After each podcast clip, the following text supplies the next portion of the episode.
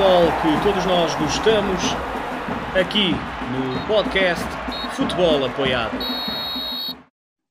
Ora, muito bem, já temos aqui outra, outra questão, mas eu agora, por causa da, da tua passagem no Sub-23 do Benfica. Olha, posso fazer uma pausazinha para ir ali à casinha de banho? Nos Força, dois tranquilo. minutos. Vai. Desculpem lá. Não, tranquilo. E- São as maravilhas do direto. Aproveitamos eh, para dizer a quem nos está a seguir que continuem a colocar questões e a deixar comentários para o Jorge Maciel. Relembrar que os nossos conteúdos podem ser seguidos não só na nossa página de Facebook, como também no Instagram e no nosso canal do YouTube. E eh, já temos aqui mais questões, vamos só aguardar que o Jorge regresse. Como podem ver, eh, nós hoje estamos aqui a abordar a periodização tática de forma ligeiramente diferente do habitual, muito mais descomplexada, e ainda vamos falar aqui de muita coisa relacionada com esse tema. Vamos também falar, e aproveito desde já, vamos também já falar deste livrozinho em que o Mr. Jorge também participa. Vamos falar disto e, como eu estava a dizer, continuem então a deixar as vossas questões e os vossos comentários porque é, é para isso que nós aqui estamos e sendo interativo é que este programa acaba por ter eh, riqueza, como é óbvio. Relembrar que amanhã, a partir das 21 horas, voltaremos aqui enquanto futebol apoiado. Iremos ter o Nuno Matos, o famoso Nuno Matos, que trabalha na, na Antena 1. Vamos, vamos tê-lo aqui connosco, será o Pedro Cardoso a falar com ele sobre o tema A Voz da Emoção, onde iremos abordar várias coisas relacionadas com a carreira do Nuno Matos ao serviço da Antena 1 e, obviamente, como não poderia deixar de ser, vamos dar também aqui um, um enfoque especial na prestação da seleção portuguesa no Euro de 2016, que culminou, como todos nós sabemos, com o remate vitorioso do Éder e com um relato, muito provavelmente o relato mais famoso e mais mítico do, do Nuno Matos. Portanto, teremos então aqui no sábado Nuno Matos a partir das 21 horas. No domingo, e apesar do nosso cartaz semanal não ter lá uma fotografia, temos, temos um convidado especial, vai ser uma surpresa. Aconselho também a todos aqueles que habitualmente nos seguem que passem por cá às 21 horas de, de domingo e dizer também que eh, em junho, e independentemente do estado de pandemia estar a ser reduzido e as pessoas estarem a regressar àquelas que são as suas rotinas habituais, o futebol apoiado irá continuar com os seus diretos, eh, numa periodicidade ligeiramente diferente, mas depois vocês irão ser todos informados disso e poderão depois perceber como é que iremos continuar a trabalhar mas uh, o fim da quarentena não implica o fim dos diretos para o futebol apoiado. Antes, pelo contrário, temos todo o gosto em dar sequência a este trabalho, até porque, uh, graças a vocês, as coisas têm corrido bem e o feedback tem sido espantoso.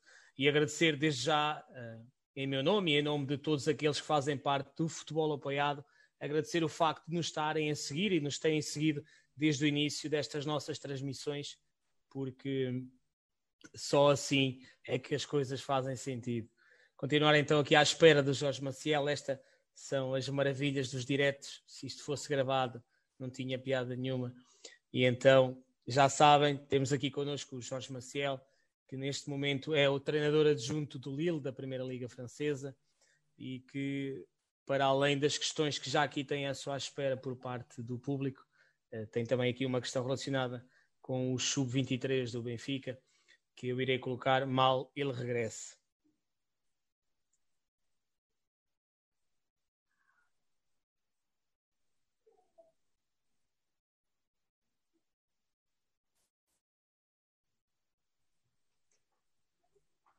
É uma situação de veras inusitada. Já está. está ele. Peço desculpa. Ah, tranquilo, faz parte. É o planeamento. Depois em planeamento. Os diretos, os diretos têm destas coisas. Jorge, eh, tenho aqui uma, uma questão para ti, que antes de, de regressar às questões do público, por causa da tua passagem pelo, pelo Benfica, eu, eu só quero confirmar, se não foi contigo, pronto, eh, peço desde já desculpa, mas há pouco estavas a falar de uma forma diferente de, de defender, de pressionar. E eu, eu, estive a fazer umas pesquisas e alguém me contou que o sub-23 do Benfica este ano tinha uma forma diferente de pressionar, porque por norma as equipas que querem pressionar alto uh, condicionam para fora, digamos assim, porque é mais fácil encurralar, mas segundo me consta, o Benfica, os sub-23 do Benfica este ano faziam o inverso, estavam a condicionar para dentro. Sim. Uh, é um facto. Como é que te lembraste de fazer isso? Porque, por exemplo, o Liverpool do Klopp faz isso, dá uns tempos esta parte também. Como é que te lembraste disso? Como é que foi treinar isso? Porque é, é algo que é passível de ser treinado, ok? Sim. Mas é totalmente diferente daquilo que as pessoas estão habituadas. Foi, primeiro, é um, foi um bocado o desafio do ponto de vista daquilo que é a ideia de jogo do Benfica. Portanto, o desafio na altura, o Pedro falou-me, a ideia é jogar em 4-3-3, todas as equipas da formação, introduzir esta questão de, de pressionar uh, com, com os extremos, digamos assim, eram os extremos que pressionavam a construção. A, necessidade dos extremos estarem sempre altos, para estarem disponíveis para andar a cair nos centrais e, e nessa necessidade tem que andar a fechar a ligação que os centrais normalmente têm é colateral, portanto se eles fizerem assim imediatamente estão a encaminhar para o sítio onde nós temos vantagem Daí a necessidade, muitas vezes, da pressão ser feita no sentido de direcioná-los para dentro. O, o Novo, o Novo, que era um jogador que tinha que ser muito, tinha, tinha que ser muito intuitivo a perceber que estava ali numa posição meio-meio, em que só ia pela certa, só andava ali caso a bola sobrasse, era o momento de ele atacar, portanto. Uh, e depois apesar de ser uma coisa que, e acho que o Vitor Pereira na dia falou disso, uh, já me comentaram que ele falou disso. Uh, se nós levarmos as equipas para fora, 80% das equipas quer jogar por fora. Portanto, a maior parte das equipas não tem conforto para jogar por dentro. Não tem, a maior parte das equipas, é saída dos laterais, laterais esticam nas costas, ou à profundidade, ou os extremos de um para um. Portanto, o jogo dominante é para, é para fora. Portanto, se nós conseguirmos, a ideia era um bocado, era, se nós conseguirmos inibir logo essa ligação, estamos a trazer as equipas para o desconforto. Além disso, nós depois no Benfica nós jogamos com uma espécie, era um 4-3-3, mas a defender, nós dentro praticamente tínhamos um ilusão, que era o 9, o 6-8 e o 6. Ou seja, nós ali tínhamos uma superioridade muito grande, já para não falar no outro extremo, do lado contrário, que também estava por dentro. Nós praticamente conseguíamos pôr cinco jogadores, muitas vezes contra um ou contra dois. Portanto, posso dizer que foi um desafio muito giro. Acho que o 4-3-3, do ponto de vista defensivo, fascinou-me, porque é altamente aliciante. E eu outro dia estava a falar também sobre isto. Que, que depois as pessoas começaram a falar, mas o Liverpool também defende assim. E, e eu dizia, eu acho que é muito importante os treinadores verem outras equipas a jogar, mas acho que é muito mais rico construírem. Porquê? Eu digo porquê? Porque hoje, se me pedirem para se me pedirem para eu ver o, equipas a jogarem 4-3-3, ou numa estrutura que eu nunca defendi, por exemplo, eu vou perceber como é que a dinâmica funciona, mas não percebo como é que eu consigo transmitir ao jogador. Quais são as dicas que eu uso? O facto de eu ter passado pela construção disto fez-me perceber que, ok, eu ao extremo tenho que dizer: olha, estás aqui, uma posição entre central e lateral, não baixes, deixa de estar alto, deixa de estar alto, deixa de estar numa posição em que se a bola vier para dentro, tu chegas no 6. Se a bola for para o central, tu consegues chegar direito. Se a bola rodar ao lado contrário, consegues chegar ali. É mais ou menos assim que tu tens de estar. Ao 9, tinha que lhe dizer: não andes atrás do 6. Fecha sempre aqui de maneira que consigas tapar a ligação. Entre ti e ele tem que andar sempre. Eh, entre a bola e ele tens que andar tu a tapar a ligação e fazer cobertura aqui aos, aos, aos extremos. Um, o, o, o, qual é a tendência no 4-3-3? É os médios saltarem à frente. Os médios são, são jogadores altamente atraídos à pressão à frente era dizer calma, aguentem, deixem-nos trabalhar, vocês aqui estão só para ganhar e, e, e servir. Portanto, uh, depois só se consegue pressionar em 4-3-3 se tivermos uma linha defensiva alta. Pelo menos não, porque senão acaba mais tarde ou mais cedo, se a linha não estiver muito alta, vamos acabar por entrar no 4-1-4-1, porque obrigatoriamente o adversário vai nos empurrar e vai ser difícil nós pressionarmos a construção. Portanto, o lado da linha defensiva estar alta, muitas vezes a necessidade dos laterais baterem lateral com lateral, porque como o extremo salta com o central, o lateral vai ficar livre. Portanto, tem que ir, o lateral tem que estar alto e tem que estar suficientemente capaz e predisposto para ir lá buscá-lo, bater lateral com lateral, ser agressivo. Uh, isto implica que toda a linha defensiva rode para o lado da bola, porque se o lateral salta, depois o extremo está dentro e depois fica sozinho, implica que o central também tenha capacidade para se manter alto e ir ao corredor. Portanto, há todo ali um conjunto de pequenas coisas. Isso implica que o 6 também esteja relativamente mais baixo, porque se houver necessidade de entrar na linha defensiva, tem que entrar na linha defensiva. Portanto, este tipo de coisinhas pequeninas que tornaram um desafio muito giro e que acho que funcionava muito bem. Uh, acho, acho que a equipa, se houve esse impacto das pessoas perceberem que era diferente, já acho que daí eu dizer muito da, da, da prioridade que eu dei foi defender. Ah, posso, posso dizer que conheço quem tenha jogado contra ti e que disse que foi extremamente complicado. Portanto, uh... é, é, muito ousado, é difícil para funcionar, mas quando funciona é muito difícil para os adversários. Vamos regressar então aqui às questões do público. Novamente o José Ribeiro Meditar, um abraço para ele. Uh, tem aqui uma, uma, uma, afirmação, digamos assim, antes da, da, questão, que é crianças diferentes veem coisas diferentes em situações iguais. Como é que tu, Jorge, uh, periodizas no teu treino, na tua ideia de jogo, estes comportamentos no teu padrão de jogar. Grande abraço, amigo, grande aula. Isso é um bocado aquela resposta que eu dei há bocadinho, é perceber qual é a porta de entrada de cada um e perceber que a ideia não se pode esgotar na cabeça do treinador. Tem que ir também para aquilo que é a capacidade de cada um, o potencial de cada um e às vezes até na forma como nós verbalizamos. Uh, por exemplo, a experiência com crianças fez-me perceber que quando passei para o futebol sénior, e no caso na, na Líbia com uma, com uma cultura diferente, em que o desafio era o que é que estes gajos entendem do que eu estou a dizer. Portanto, muitas vezes colocarmos na cabeça dele, porque as crianças não têm os nossos conceitos e nós muitas vezes temos que destrocar as coisas para tornar as coisas fáceis para as crianças, digamos assim. Muito bem, o João Chumbinho, novamente, um abraço para ele. Tem aqui outra questão. O que é que esta metodologia traz de novo quanto à tomada de decisão? O que traz de novo, não sei. Eu acho que traz de velho. É o regresso às origens, acho eu. Portanto, é, é, é, é colocar o jogador como ator. É colocar o jogador como implicado na construção das coisas. É colocar o jogador como, como tendo um, um papel uh, ativo, um papel importante, um papel implicado. Um, portanto, isto é, é, é isto, efetivamente, o, o, lado da tomada de decisão. As pessoas falam muitas vezes a tomada de decisão como quase com slogan. Tomada de decisão é, é o ser criativo, o, o, o estar. O, jogo, o jogo estar. O jogador ser capaz de interpretar o jogo e estar inteiro no jogo é que é tomar decisões. Portanto, eu acho que o jogo não se tomam decisões, fazem-se escolhas. O problema que se coloca ao jogador e que o treino tem que colocar ao jogador não é o problema das decisões, é o problema das escolhas. Que ele tem que ter várias, ou seja, o jogo dá uma panóplia enorme de caminhos e cabe-lhe a ele eleger. E elege normalmente valorizando, e aqui sim, aqui sim, o lado da priorização tática tem como, ok, qual é o background, qual é a dimensão cultural o que é que nós valoramos nesta equipa mais e a forma como nós valoramos mais determinadas coisas e vai criar um viés para, para a escolha que o jogador vai fazer.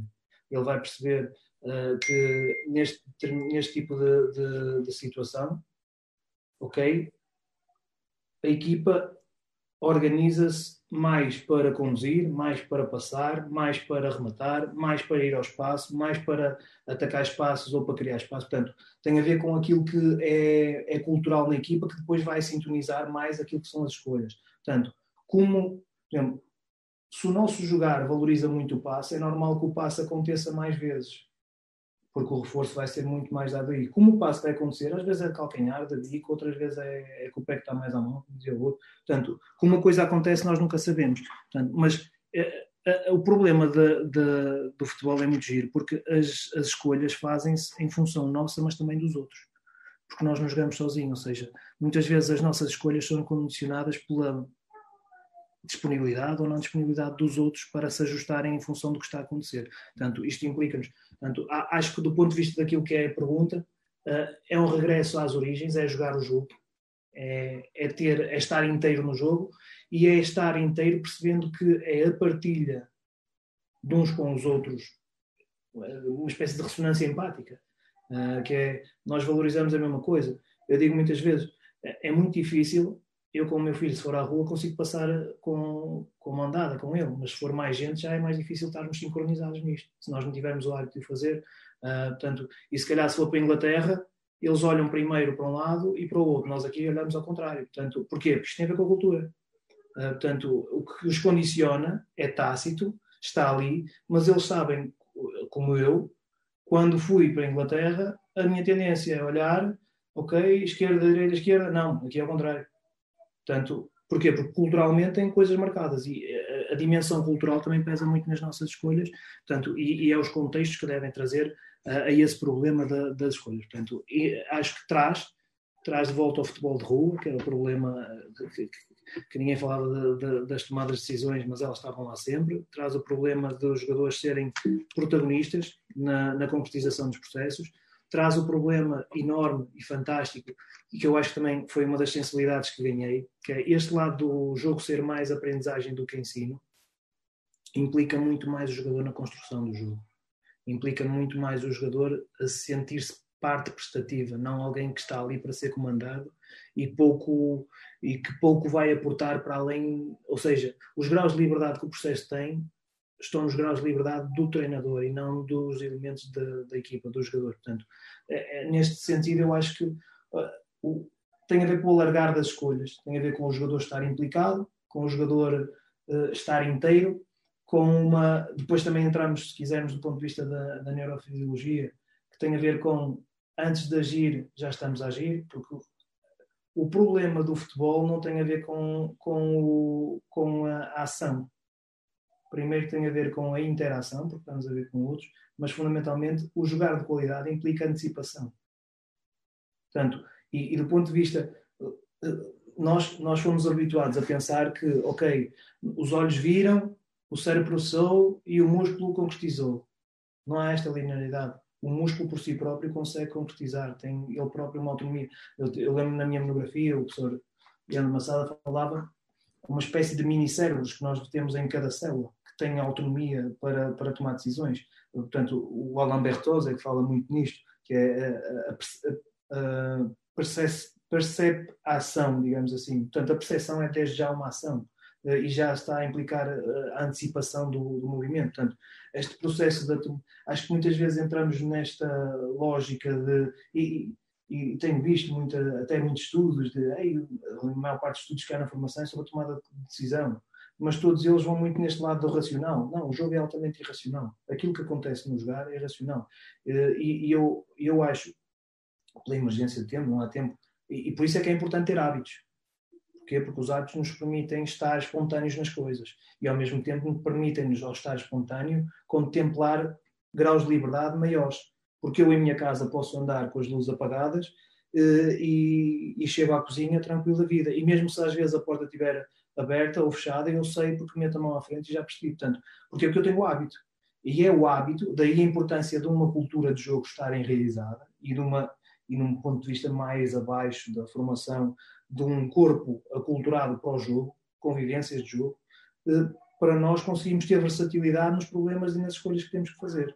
Epá, é o Ibrahimovic que é um cruzamento ao primeiro posto e não consegue chegar lá com a cabeça, vai lá calcanhar. Portanto, é este tipo de coisas. Portanto, é, o lado das vivências também nos alarga também o leque de possibilidades. Portanto, acho que este, não sei se respondi, mas acho que sim. Portanto, acho, acho que não é um regresso, não é, não é uma nova tendência, acho que é nós, e isto é o lado bom da transição tática, que é nós focarmos no essencial da coisa. E se calhar o futebol tem a ver com retrocesso à base. Acho que nós criamos muitas necessidades ao futebol e que se calhar não são assim tão necessidades e descaracterizamos um bocado aquilo que era a essência do jogo, que é o jogador ser protagonista. Eu acho que o jogador tem que ser sempre protagonista. e dizer isto há bocado e depois pedi-me que era também uma das coisas que eu percebi é que a aquisição se faz através do subconsciente. Daí eu dizer é do que eles fazem para aquilo, é, é do saber fazer que nós traduzimos para a tomada de consciência sobre esse saber fazer. Portanto, uh, esta. Uh, é, porque é a partir dali, é a partir daquilo. Nós aprendemos, não é de consciente, não é ao nível consciente, nós aprendemos é ao nível subconsciente. Portanto, nós interiorizamos muitas mais coisas ao nível subconsciente do consciente. Depois, ok, cabe ao treinador dar-lhe uma consistência maior e torná-lo consciente dessa, dessa mesma realidade. Mas isso é, o ponto de partida é fazer. Portanto, nós vamos pôr os jogadores a jogar, a jogar. E é a partir do que eles jogam que nós vamos, ok, em detalhes, aprimorar, construir e levá-los à tomada de consciência disso mesmo. Já temos aqui, falaste em futebol de rua e já temos aqui uma, uma questão relacionada com isso. Uh, Renato Castro, um abraço para ele e obrigado pela questão. Falando em futebol de rua, como é que é, como é, que é possível ou como é que podemos recuperá-lo num contexto de entidade formadora, clube? Uh, primeiro, acho que reconhecer aquilo que era característico do futebol de rua. O que é que o futebol de rua tinha? Jogo, competição, transcendência. Uh, os mais, às vezes, era uma separação por níveis, não era uma separação por, por escalões, portanto, conseguir fazer isso, acho que, acho que já é um princípio, reconhecer o que é que havia ali. Depois, não confundir o futebol de rua com o futebol na rua. Uhum. Ou, houve, a, eu creio que na, na Associação de Futebol do Porto, uma, uma, um torneio de futebol de rua, uh, mas uh, a forma como às vezes nós criamos as coisas faz com que aquilo se torne muito mais o futebol na rua do que um futebol de rua. Portanto, o futebol de rua tem um estado de alma muito próprio, tem um estado de alma em que eh, em que se calhar passa muito por, por combater tendências que os miúdos têm e que a sociedade cria nos miúdos, que é, se nós largarmos os miúdos num recreio, nós vamos perceber que eles não se conseguem auto-organizar não conseguem brincar uns com os outros, espontaneamente. Portanto, se não houver uma atividade formal, eles não se conseguem por eles próprios auto-organizarem e, e, e, criarem uma dinâmica. Portanto, o futebol de rua também, também tem a ver com isto. Tem a ver com proporcionar-lhes vivências de rua. De, ok, chegamos, estão eles próprios, por eles espontaneamente, uh, recriarem. Por que não? Eu sei que é muito difícil nas escolinhas de formação, porque depois vão dizer que o treinador é um bandalheiro, que bem, aquilo, as crianças fazem o que querem, no dia. Portanto, aquele é que é o bom, mas o outro é que os outros estão em fila e o filho toca 10 vezes na bola em, em 4 horas de, de, por semana, é, é, é, o espetáculo porque eles estão todos direitinhos. Portanto, aquilo é que é um treinador a sério. O outro, que as crianças estão a ser crianças, não presta. Portanto, eh, e é difícil. E aí é importante também o lado dos clubes e de quem está, dos coordenadores, das escolas e da formação, fazerem perceber aos pais, atenção, como é que você cresceu? Foi criança? Você é de uma geração diferente. Vivia isto ou não vivia isto? Uh, uh, sente o seu filho feliz ou não sente o seu filho feliz? Uh, ele gosta de vir para o treino ou não gosta de vir para o treino? A grande questão que eu acho que um treinador tem que se colocar é, eu consigo contagiar paixão a estes miúdos? O primeiro desafio de um treinador da formação é ser apaixonado e contagiar os outros. Os miúdos, é os miúdos virem para o treino com uma vontade enorme de chegarem mais cedo. É virem a correr para o treino é, quando o treino acaba, estarem chateados porque aquilo acabou e só amanhã ou passando. Portanto, isto é que é o primeiro, isto é que é o futebol de rua. Não há futebol de rua, uh, nós não podemos achar que ah, vamos fazer o futebol de rua nos clubes e tem um treinador chato que é muito metódico, organiza tudo muito bem, mas está preocupado com a contenção, com a cobertura, não sei o que é. Pá, deixa o miúdo jogar. Faz, troca-lhe isso, faz coisas mais. Eu, os miúdos, eu, eu na altura na Dragon Force foi engraçado, que eu, eu, tinha uma turma que era até aos 4 anos, acho eu. Dos 4 aos 5. Eram as turmas, as segundas turmas. Uh, era, era básico, a iniciação básica, aquilo era mais ou menos assim a estruturação. Então, eu tinha miúdos de 4 anos que conseguiam fazer meinhos. Mas assim, aí os gajos gostavam, eles percebiam aquela dinâmica. Também temos que partir do princípio que eles não são atrasados mentais, que têm potencialidades temos é que saber fazer como é que as coisas chegam até eles. Portanto, e perceber os déficits circunstanciais não é partir do pressuposto que eles não são capazes. Portanto, as crianças são altamente capazes. Eu, por exemplo, acho que esta quarentena, para mim, a maior riqueza é poder estar com o meu filho todos os dias. Ele tem 4 anos e é uma coisa que eu, no dia a dia, não consigo muito. E percebo que o facto de eu estar em casa, porque brinco mais com ele de forma que a mãe não brinca, que é jogar futebol, ele ganhou coisas. Eh, ele hoje, fomos ali abaixo à praia, estava a fazer um pontapé de bicicleta, punha a bola no ar e batia-lhe para trás. Portanto, Coisa linda. A motoricidade tem a ver com vivência, portanto, eles têm potencial brutal, eles conseguem tudo. ele num dia conseguiu fazer regulamentos à frente. Começamos, uh, até estava a fazer vídeos na altura para os jogadores, para nós darmos pá, coisas que eles pudessem fazer em casa. Então filmámos aqui e uma das situações era jogarmos futebol, e um com o outro com um balão. E ele de cabeça, e isto parece que não, desenvolve-os e dá-lhes uma riqueza ao corpo que, que, antes tínhamos que, fugir, que fugir à polícia ou ao vizinho, porque a bola, ou a bola ia para o quintal, tínhamos que subir. Portanto, tínhamos um conjunto de vivências associadas ao, ao futebol de rua, e não estou a dizer que os clubes devem fazer isso, não, não estou a dizer que os clubes devem fazer que o fundamental é o puto andar a saltar o muro ou, ou andar a fazer escadinhas por causa da coordenação. Não. O que eu noto é que o meu filho, com a relação com bola, tem uma destreza e uma coordenação com o corpo muito particular, que não tinha, se calhar, há dois meses atrás. Portanto, a jogar futebol, respeita-se a criança e a criança desenvolve-se do ponto de vista do corpo, os apoios. É difícil um miúdo com a bola vem se for uma bola oficial, e ele às vezes brinca com as bolas oficiais, de 5, a bola vem ao nível do joelho, mas ele mesmo assim consegue conduzi-la. Portanto, isto é coordenação, isto dá-lhe um, uns graus de liberdade na relação dele com o corpo e do corpo ser dele e da gestualidade, que lhe dá um repertório brutal. Portanto, acho que o fundamental nos clubes é futebol de rua não tinha treinadores. Não quer dizer que nos clubes mandem os diretores embora. Agora, aqueles treinadores como função fundamental é perceberem que são catalisadores de paixão e podem ser um elemento ainda mais catalisador de futebol de rua, que é criar contextos. É perceber assim, ok, e estou a falar mesmo nas academias, na, na base base, é perceber que o futebol de rua pode ser, na minha rua, pode jogar de uma forma, mas no clube ao lado pode ser uma rua diferente. Na minha rua nós valoramos mais, por exemplo, uns uh, Goodison Park, no Everton. Sim. Culturalmente, o Everton é um clube que é uma equipa que faz muitos gols de cabeça. Se nós formos à entrada do estádio, tem lá um, um ex-jogador com três bolas assim uh, nos braços, que é o maior cabeceador da história da Liga Inglesa. É o Duncan Ferguson. Exatamente.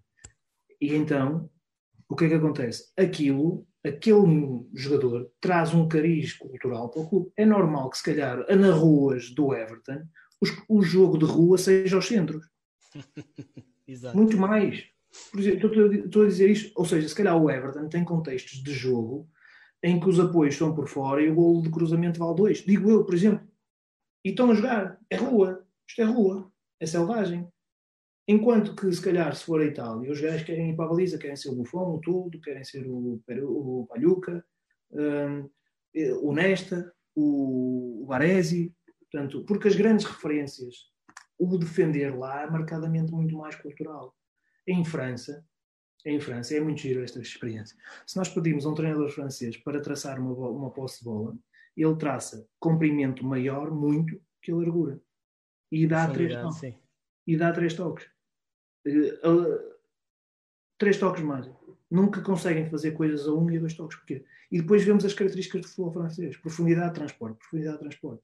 Tem a ver com isto. As ruas deles são assim. Portanto, eu digo é, nós podemos trazer estas coisas. Ok, no meu, no meu, na minha rua vamos ter os dribladores. Ok, vamos promover contextos de drible para os nossos, mais naquele contextos de jogo em que o drible esteja muito presente, muitas situações de um para um, muitas situações de engano, de remate, finalização.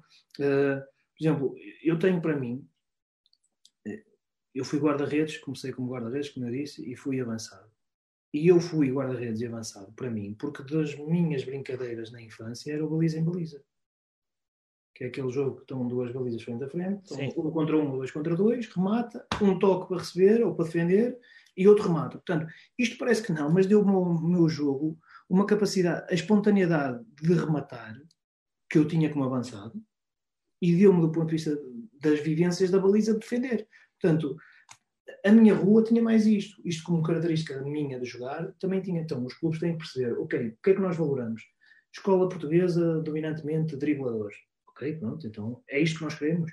Que tipo de jogador queremos? Queremos jogadores, acima de tudo, que sejam gajos inteligentes. Então, se calhar, a rua promove-lhes a inteligência. Qual é a vantagem do treinador? É fazer-lhes perceber que é levá-los a tomar consciência que há caminhos e consequências diferentes para aquilo que eles fazem.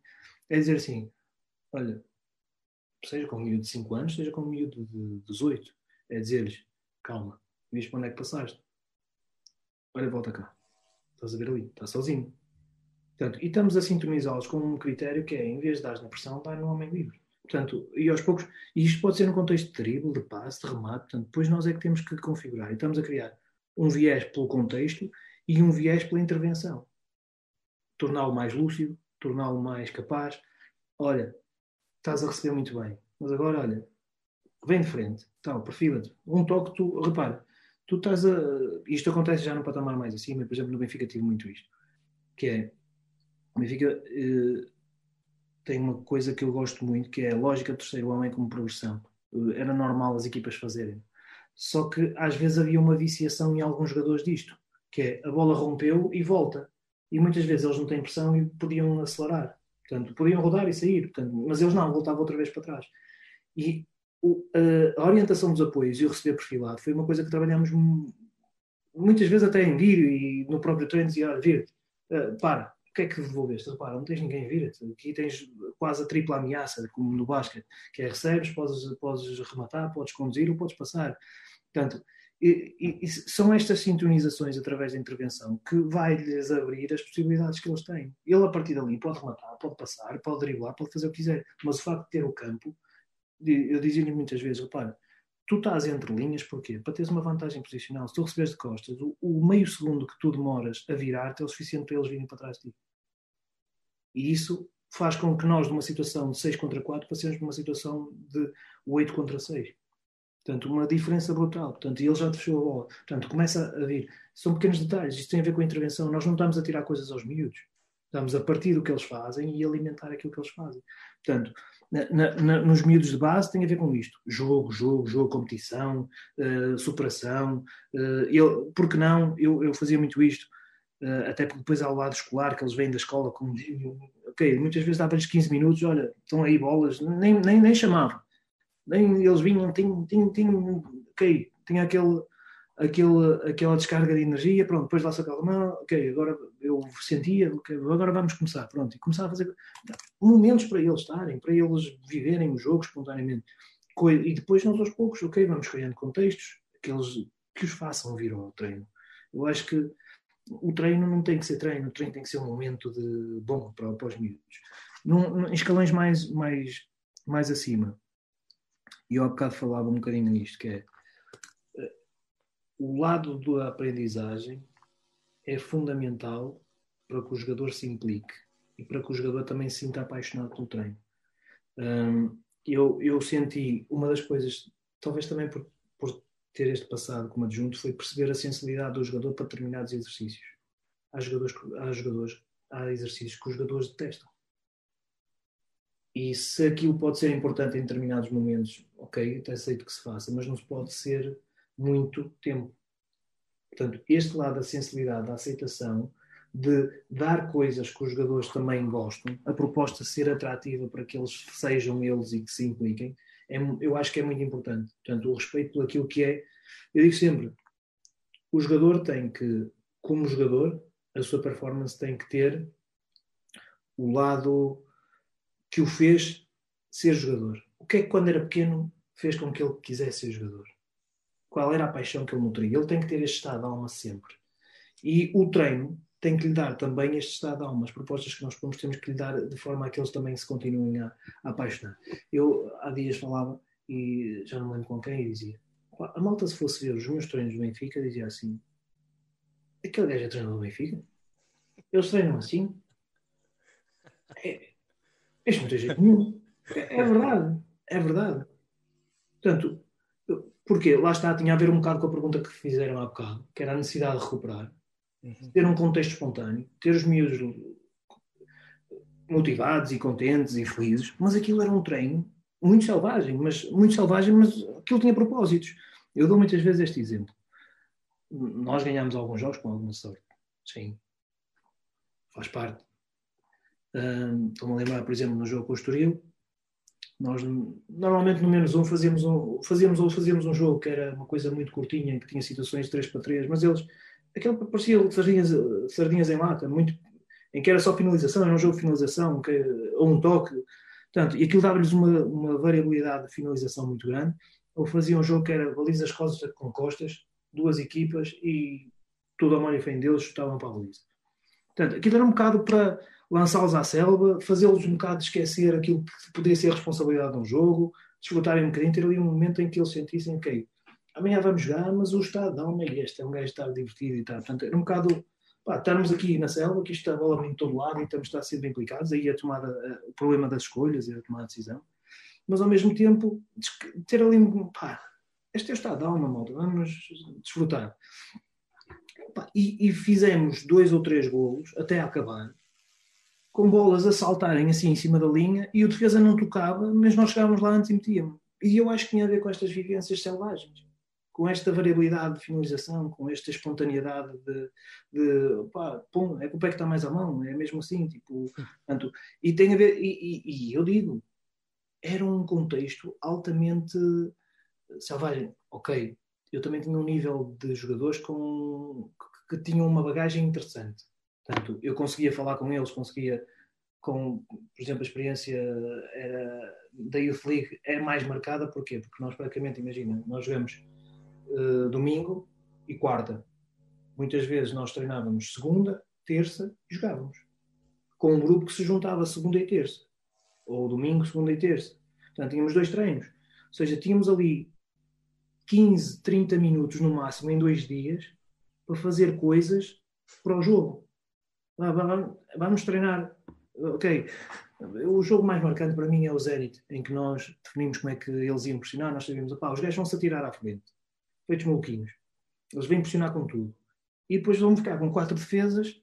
Agora, os médios têm que se aguentar nas costas da pressão e esperamos ali atrás, deixem os defesas e o guarda-redes resolver, fazemos uma situação de 5 contra 4, eh, de, de 5 contra 6, e vocês, médios, Brito, Jocu, o 6, fica sempre nas costas da pressão, Dantas, Ronaldo, Paulo, não baixem, fiquem sempre aqui. E vai haver espaço para a bola entrar. Então, o guarda-redes, o Celta, nos centrais, a Vinho, aguenta a pressão, pum, bola por cima, bola entre linhas. Ficávamos sempre numa situação de 6 para 4. Portanto, e, e, depois o transfer daquilo aconteceu no jogo muitas vezes, foi, foi, foi muito bom de ver.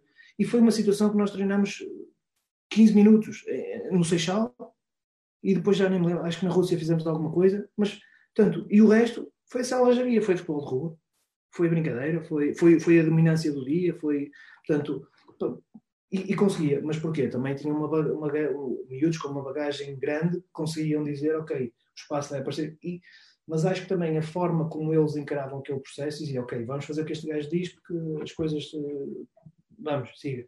Portanto, e depois giro, depois giro sentir que a malta tinha, com pouco espaço e muito selvagem, consegui construir coisas, mas está.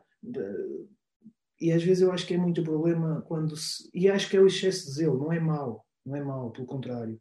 É a preocupação dos treinadores serem tão detalhistas e quererem ajudar tanto, acaba por por ser mais o, o treinador a jogar que, que, que, o jogador.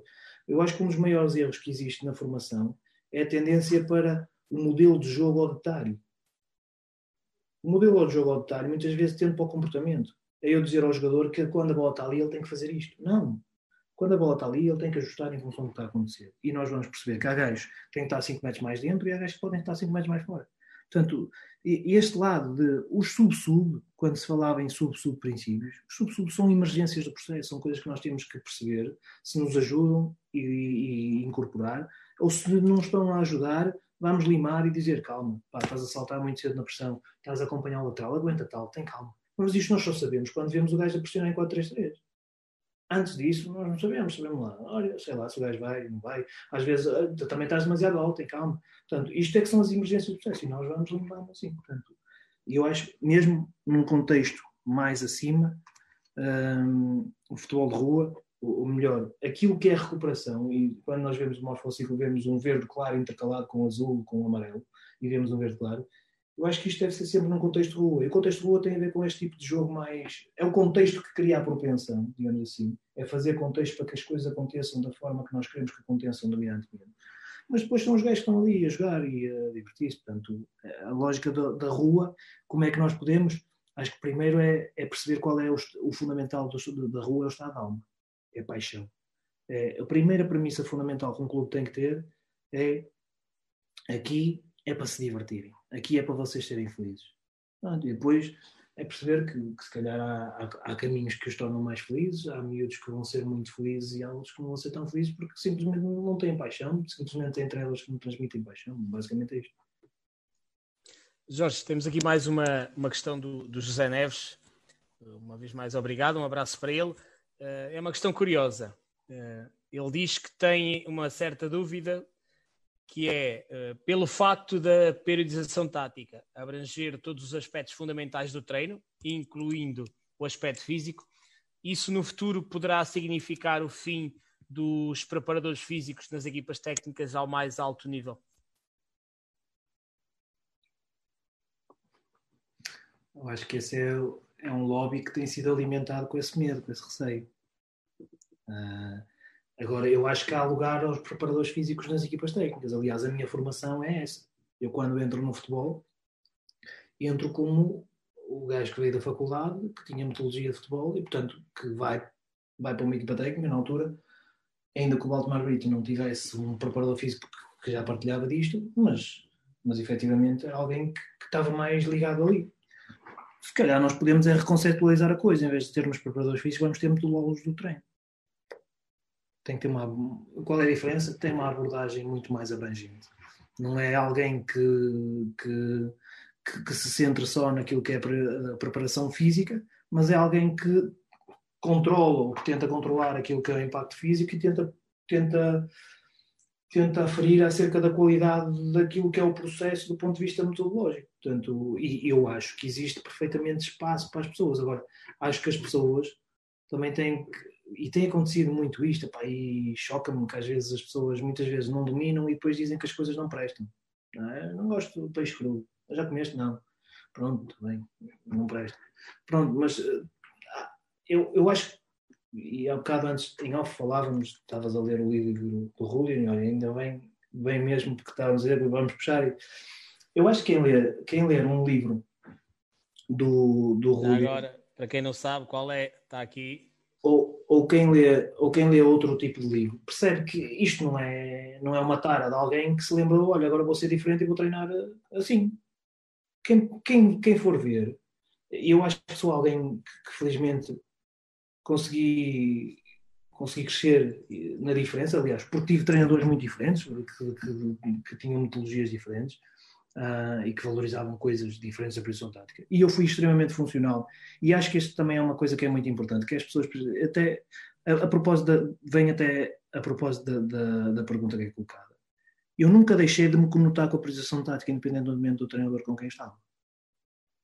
Portanto, isto também acho que as pessoas devem perceber que tem a ver muito mais com a forma de estar das pessoas do que propriamente com, com, com aquilo que elas acham ou não acham. Portanto, eu nunca deixei de me conotar com a priorização tática desde que acabei a licenciatura. Portanto, tudo o que eu faço, continuei a escrever.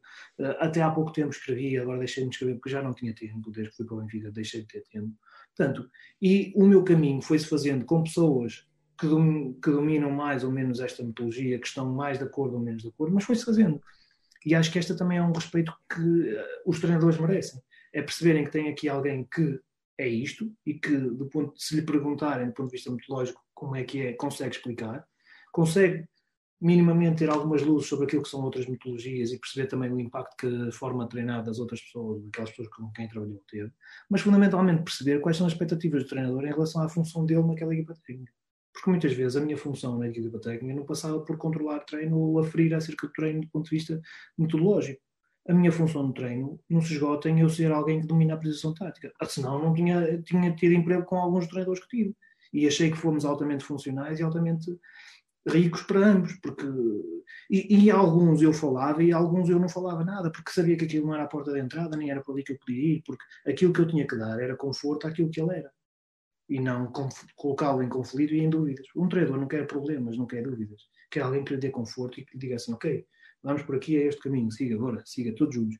Portanto, e isto também vai um bocado para esta questão. Os preparadores físicos podem desaparecer? Podem, se não quiserem fazer o caminho de perceber que isto também tem lugar para eles. Agora, não é como preparadores físicos, mas dar aquecimentos, vai, toda, vai sempre haver aquecimento. Uh, há dias um amigo meu dizia pá, eu tenho aqui um gajo que quer estagiar comigo, pá, mas ele vem lá com os treinos, faz-lhe uma coisa. Diz-lhe a ele, olha, tu, as primeiras semanas tu vais ver como é que nós treinamos E tu vais perceber a dinâmica. A minha lógica é esta. Pá, tu queres fazer musculação. Eu a musculação faço no campo desta forma. À quarta-feira quero que tu me cries para os laterais, para os centrais, para os avançados, exercícios. Tu vês como é que a equipa joga, vês como é que nós treinamos. Agora, exercícios que do ponto de vista individual impliquem cada um, mas que tenham, do ponto de vista da contração muscular, esta implicação máxima. Tensão muscular máxima na quarta-feira. É este o desafio que eu te lanço. E tu és um preparador físico, és um gajo com a formação, mas vais-me ajudar. Eu vou trazer o que tu tens. Tu queres controlar, queres fazer treino força, não sei o que assim. Ok, vais fazer, mas vais fazer da minha maneira. E tu estás a ser um gajo funcional. Na sexta-feira é a mesma lógica, mas agora vais-me arranjar situações à velocidade. E pá, porque eu, e eu, isso também é uma experiência que eu tive. Eu fui para o Benfica com uma equipa técnica que praticamente não conhecia ninguém. E vivi em equipas técnicas que não conhecia muita gente. E a capacidade que se tem para se integrar numa equipa técnica depende muito da capacidade de todos os que lá estão se sentirem úteis. Portanto, se nós temos as pessoas, temos que as trazer para nós, mas sabendo que o treinador é, que, é como é que ele quer. Portanto, aqui eu acho que o caminho dos preparadores físicos passa muito por. Há outras vias o recuperador físico, o, aliás, vê-se cada vez mais o preparador físico a ser a pessoa que faz a ligação com o departamento médico. Portanto, é recuperador e preparador. Já muito mais faz sentido haver um recuperador físico? Eu acho que sim. Porque, agora, não me venham é com perguntas de dizer assim, está a funcionamento apto, vem para aqui. Acabou. A questão é, como é que ele está? Está funcionalmente apto? Ok, então vai treinar com a equipa. Ah, mas tem que não sei o quê. Ah, tem que fazer isto. Ok, então fica convosco. Quando ele vier, vem para aqui. Ok, nós vamos gerir, vamos, se vocês precisarem, ok, pá, é importante que ele agora comece a ter algum contato com a equipa. Ok, vamos fazer aqui a ponte. Ele aqui vai entrar como joker, monta-se um exercício para ele entrar, no exercício passo pode entrar, nos outros não entra, e vamos integrando. Mas ele ainda não está a treinar com a equipa. A equipa está a tentar ajudar na recuperação. Quando ele entra com a equipa, entra com a equipa. Portanto, quando está funcionalmente apto, é para treinar com a equipa. Portanto, eu tenho o lado do recuperador físico, tenho o lado dessa questão. Ah, eu não sou nada contra os fisiologistas do, do treino. Aliás, eu no Benfica, por exemplo, nós tínhamos o GPS e usávamos. Não sei se ainda é ou não, mas o Tiago, o Tiago Araújo tinha o recorde de alta intensidade, sem treinar, a treinar na rua, tipo, a ser um selvagem. Portanto, os recordes de velocidade máximos que eles fazem um top tinha lá em 5, tinham 4 jogadores sub-23 deste ano, portanto, em contextos destes, portanto, e, e, não era uma preocupação, mas eu com os dados de GPS também conseguia perceber, ok, este exercício está a bater naquilo que eu quero. Os jogadores, eu já ontem estava a ver, saiu aí uma publicação, acho que foi na, na Alemanha, o recorde de distância dos médios da Bundesliga, 13 km, uma coisa assim. Os miúdos no sub-23 Benfica, tive jogadores a fazer à volta de 12, 13 km Portanto, já era um jogo, do, e até era giro eu ter estes dados, porque eu dizia assim, eu não me preocupava com isso, era um selvagem a treinar, mas os gajos tinham até rendimento, porque, ok, eles faziam outras coisas também, ok, o Benfica fazia outras mas era um facto. Portanto, ou seja, e eu consegui, até do ponto de vista daquilo que é o controle do próprio treino, pá, este, pá, foi demasiado hoje, pá, distâncias, uh, epá, este exercício dia da velocidade não está. Eles andaram nos 30, andam sempre nos 34 km por hora. Portanto, temos que ajustar isto, temos que dar mais distância. Não, não me choca nada ter alguém que me ajude nisto. Agora, não pode dar toda a informação, pois é questão do, do, da parcimónia. O que é, que é importante, o que é, que é fundamental. Portanto, eu acho que, e há bocado falávamos também, a questão do, do Brasil, eh, cada um tem a sua ilha, o preparador físico tem esta ilha. Eu, eu acho que há uma tendência muito grande para cada pessoa que não é o treinador achar que é o mais importante. O preparador físico acho que é o trabalho dele que ganhou o jogo, porque os gajos aguentaram até o fim são os gajos que estão muito bem fisicamente. O observador diz que é porque viu muito bem o adversário. Pá, e, o, e o Badameco do treinador não presta, tipo, não, não faz nada. Ele que não dá a cara ele, ele dá a cara não presta. Quer dizer, acho que há uma necessidade de cada um. E, e isto só funciona se toda a gente estiver junto e dizer assim, ok, o meu trabalho é importante, mas é importante para ajudar os outros, não é, não é o mais importante. E acho que às vezes há um bocado esta tendência. Depois vem o psicólogo dizer, não, porque eu, às vezes nas entrevistas, tipo, eu, bem, quando o gajo estava mal, quem era? Era o outro? Também não estavas lá? Quer dizer, agora marcou um gol, já é o maior do mundo porque foi psicólogo calma, Epá, e agora, quer dizer, e o, o treinador que o meteu? O treinador que, que, que, o gajo não contava, de repente começou a jogar, a jogar, a jogar, e agora é o que é o gajo. O mérito é de psicólogo. O treinador que lhe deu confiança e que disse, opá, calma, isto é... Portanto, acho que há uma necessidade destes lobbies também, e eu acho que no futebol existem muitos lobbies, de... É uma ameaça. Aliás, por isso é que tantas vezes este lado do treino mais convencional se torna uma espécie de porco espinho e reage por ameaça. Não conhece, mas diz que não presta. Ah, ah, ao ponto de ver conferências da malta dizer pá, não para aí dizer coisas, que isto não existe, que não sei o que, não sei o que mais. Ah, e se calhar se formos falar de um treino e do outro, se calhar às vezes vamos ver que até há pontos em comum, se calhar vamos ver que há incoerências do outro lado que são supostamente deveriam dominar. Como é que eu posso treinar determinadas capacidades físicas uh, durante uma semana? Quer dizer, estou a treinar o quê?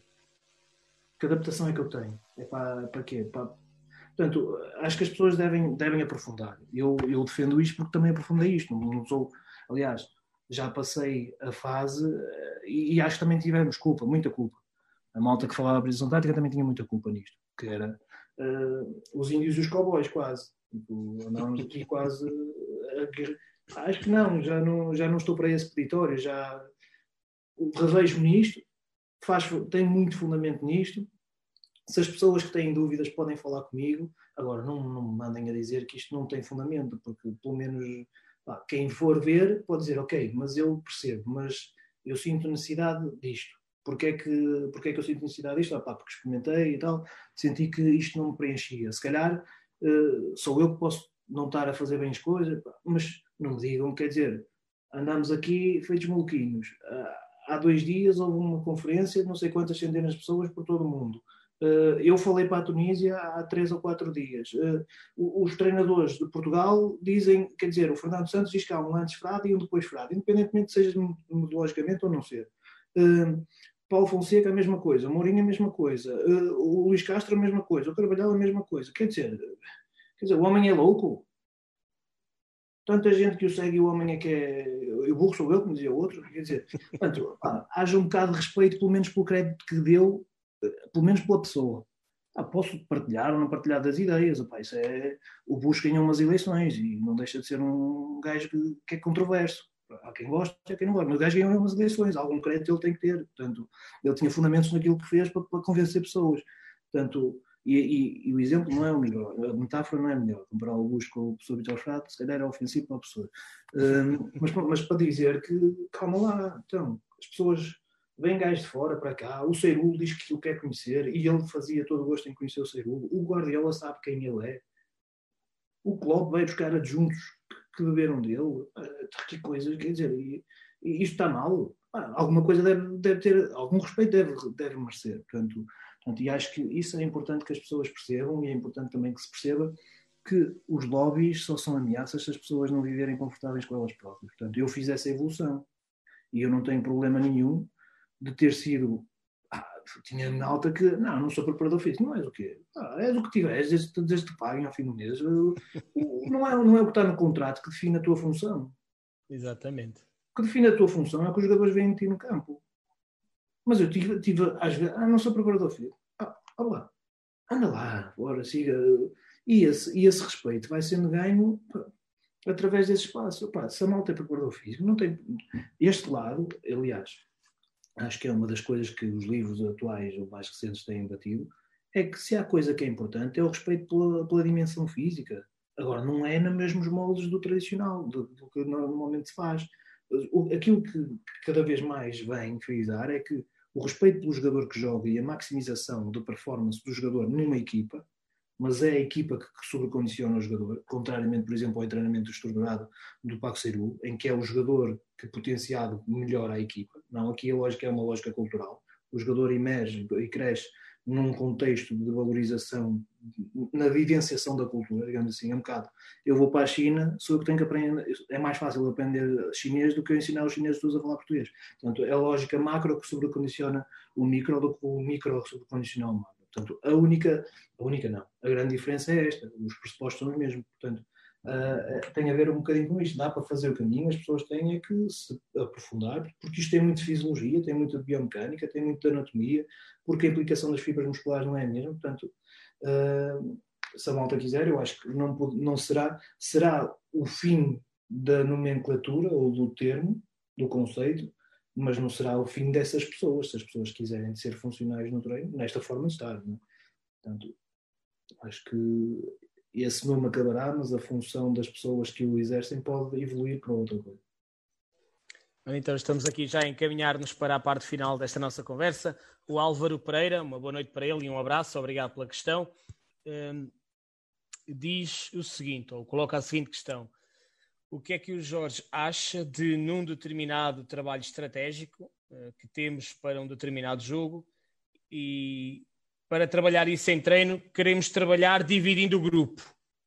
Isso é benéfico ou será uh, mais importante criar, por exemplo, uma outra estação para manter o restante grupo de trabalho uh, em trabalho, neste caso? E isto num contexto sénior amador. Eu acho que a questão dos grupos deve ser uma questão de sensibilidade de quem está no grupo, digamos assim. Portanto, eu acho que é normal, é normal. É normal haver grupos. Eu, eu, eu parto sempre desta premissa. Eu acho que nós não devemos ser ingênuos ao ponto de dizer que não há, não há, não há preferidos. O treinador todas as semanas tem preferidos, tem que escolher 11, são aqueles naquele momento que são os preferidos, ponto final. Claramente. Uh, portanto, uh, para, aquele, para aquela resposta que ele tem que dar, ele tem aqueles preferidos e elege ponto final. Portanto, e, e isso não é problema nenhum. Uh, o que pode ser problema é, pá, estes é Coca-Cola e os outros são os gajos. Portanto, isto cria, porque tem, tem a ver mais com esta sensibilidade para ter todos implicados e ter todos instruídos, porque se todos são parte da equipa e se todos têm possibilidades de jogar, porque nós não sabemos, nós no, pá, o, o lateral direito que vai para o banco normalmente não vai jogar, mas se o gajo se lesionar aos 5 minutos, ele vai ter que saber o que é que vai ter que fazer. Portanto, uh, toca a todos. Portanto, e se o jogar é para um se é para aquela equipa, toca a todos. Portanto, acho que aqui é mais uma questão da chamada da, da arte do treinador, digamos assim, de, de, sentir a equipa e sentir que todos são úteis. E eu, eu quando a vivência também como adjunto ajuda-nos a ter mais esta sensibilidade, que é, ah, é, é lixado durante uma época inteira 14 gajos ali que contam e os outros a fazer dos outros. Eu posso dizer que há, não muito tempo houve uma situação que foi de género, epá, estivemos a treinar e tal, vamos jogar. Andava a fazer o que o avançado da outra equipa fazia. Ei, eu já estou farto de monadas, tem, tem, tem Chegou ao domingo, o gajo estava no banco. Andaram toda a semana a preparar em função daquele. O, o rapaz andou lá a fazer de conta que era o outro. Não jogou. Ou seja, andou a sofrer porque andou a, não ser ele, andava a fazer do outro. E depois chegou lá ao jogo, afinal o gajo não estava.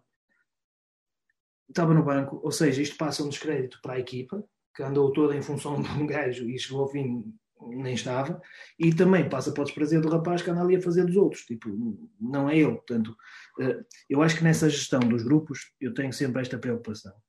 Hum, acho que se todos puderem passar, nem que nós, o jogador não tem, tem alguma percepção do tempo, é uma percepção do tempo, de que faz.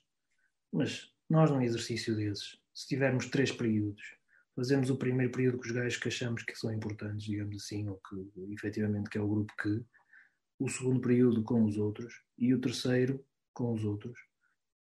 Ou até mais um quarto, mas mais pequeno com os outros, só para parecer que fizeram todos mais ou menos o mesmo número de vezes. Pois esta relação é muito mais fácil. Nós, se calhar, estamos a dar ali um estímulo que, que vai dar no treino, vai ter um impacto maior, porque isto, isto parece um contrassenso o paradoxo, o paradoxo de termos dois grupos distintos no treino é uma coisa muito interessante. É que nós achamos que estamos a beneficiar uns e estamos a prejudicar todos. Porquê? Porque o que é que acontece? Uh, o gajo chamado ejaculação precoce, quase que é o gajo que chega à equipa, estão todos aqui neste patamar. Pá, tudo com a expectativa. O homem está. Pá, vamos, o lateral direito Epá, começou a jogar este. Pá, o outro está ali. Eu vou dar. Isto, o homem até. Vamos ver o que isto vai dar. Primeiro mês. Tal, estão os dois ali nivelados. O gajo assim. Uh, então entramos nesta dinâmica. Começamos a competir, começamos a pôr este sempre a jogar os treinos e os jogos e este é o, é o, é o outro, da outra equipa. ok, eu assim, ah, outra vez, diga, trabalhar, ah, tal, ah, só dá para este. Até que há uma altura que este gajo diz assim, ok, é sempre para ele. Ah, ah bem, no treino sou o outro, mas sou o outro meio pau. Digamos assim, já sou um gajo que está aqui, ah, faz o que quiseres. E este diz assim, oh, este já não mordes calcanhares, está bem, também vou andar aqui. Pronto, e o, o, processo podia estar aqui, se estivéssemos dois filados, eu venho para aqui. Ou seja, por isso é que nós achamos que estamos a valorizar este e acabamos por baixar o nível de todos. Porque este deixou, este deixou de ter concorrência, o processo de treino baixou o nível de qualidade. O que dá qualidade ao processo de treino é a competitividade entre os jogadores. E esta estratégia de saber gerir os jogadores em função de lhes dar oportunidades, de, de todos viverem isto, já para não falar na questão de se todos jogam o mesmo jogo, todos também devem ter mais ou menos noção daquilo que vai ser a função dele, a viver aquilo. Portanto, eu acho que, até pela questão da saúde do grupo, acho que é muito importante o respeito por eles. São todos da mesma equipa. Não, há, não são todos mais importantes. Nós, este, este ano, nós vamos passar em Portugal por uma coisa que se calhar ainda não tínhamos passado, que é, finalmente, todos efetivamente serem, serem importantes. Porque nós vamos passar agora num período em que as equipas que não estão habituadas a jogar de 4 em 4 dias vão ter que o fazer. E então? E o gajo que andou a achar que era da equipa Coca-Cola toda a vida vai-se vai -se esfalfar pelo treinador que nunca, nunca acreditou nele. E o treinador agora está a dizer que ele é o maior do mundo e que sempre achou que ele ia ter oportunidades. O jogador não come gelados com a testa, não é? Está, calma, está ali no cantinho dele, mas está, está a fazer o filme e está a dizer assim: ah, olha este Tangas, ah, bem, olha, vou fazer o meu, vou, vou, vou correr, mas é por mim, não é por ti. Não diz, mas pensa. Tipo, e faz o dele, faz o dele, porque também diz: pá, para ano não quero estar contigo, quero ir embora, vou dar o meu melhor.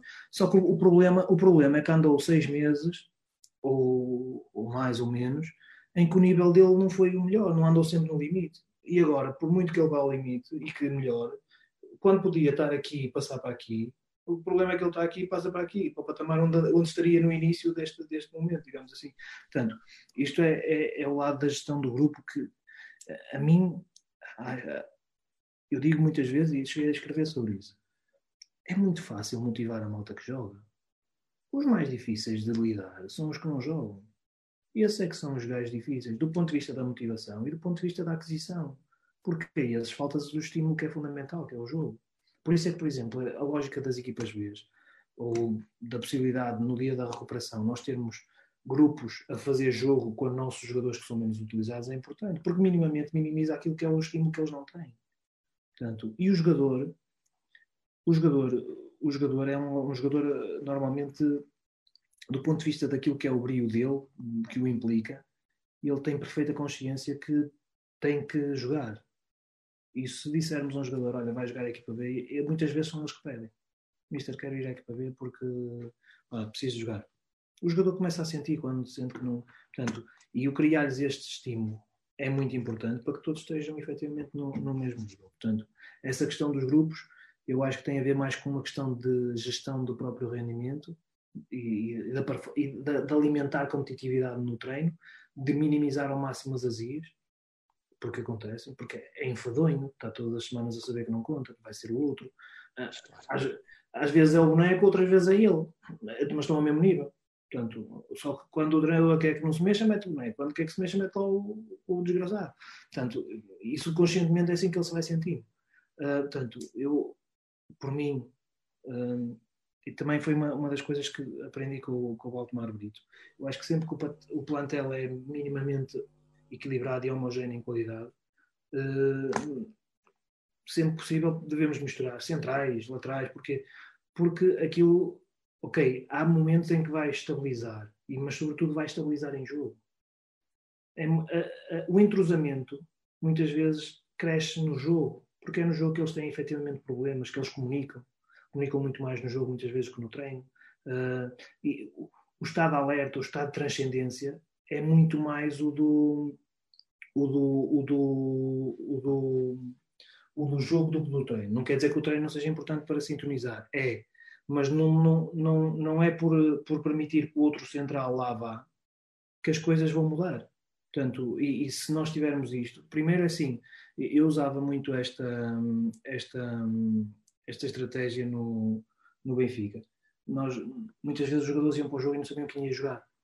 pela forma como. Lá está, também a densidade era, era grande, o que fazia-se era mais selvagem, não dava muito a entender. E quando era questões mais, mais de organização e preparação do jogo, quando era, o que é que acontecia? Estou só aqui a pedir o carregador para ver se me trazem. E, e o que é que acontecia? Eles, quando acontecia de, de trabalharmos coisas mais, mais, mais de preparação do jogo, fazia questão de misturá-los. E muitas vezes fazia a mistura, tipo, o central que ia jogar com o outro, depois passavam os dois centrais que iam jogar, depois já era o outro central com. Portanto, de forma que aquilo tivesse diluído e, eh, e, eh, e se conseguisse e se conseguisse passar quase despercebido quem é que, quem é que ia jogar. Precisamente por isto, para ter toda a gente implicada, para ter toda a gente até ao momento do jogo, toda a gente ali. Ok, ok. A Zia depois ia ser mais um momento, mas depois também quem estivesse com a Zia levava logo o chá dizia, ok, não estás aqui com os outros. Ah, depois tem a ver com isto, dizer assim, pá, não és mais importante, hoje deu para ti, amanhã vai dar para aquele. Aliás, era uma das coisas que acontecia. Também tivemos essa felicidade, que era muita gente a vir do banco resolver jogos. Também é uma característica das cinco substituições. Face ao facto do, do Benfica ter, ter cinco substituições, no sub-23 termos cinco, cinco substituições, acabava por, como tínhamos um, um, um plantel com um nível muito nivelado, acabava, contrariamente às outras equipas em que o nível não era tão alto, todo, homogéneo, digamos assim, acabava por conseguir mexer mais e ter um impacto bastante maior no, no jogo. Obrigado, Kitinho. Uhum. Já chegou. Eu ir ali ver se, se eu ponho aqui a carregar.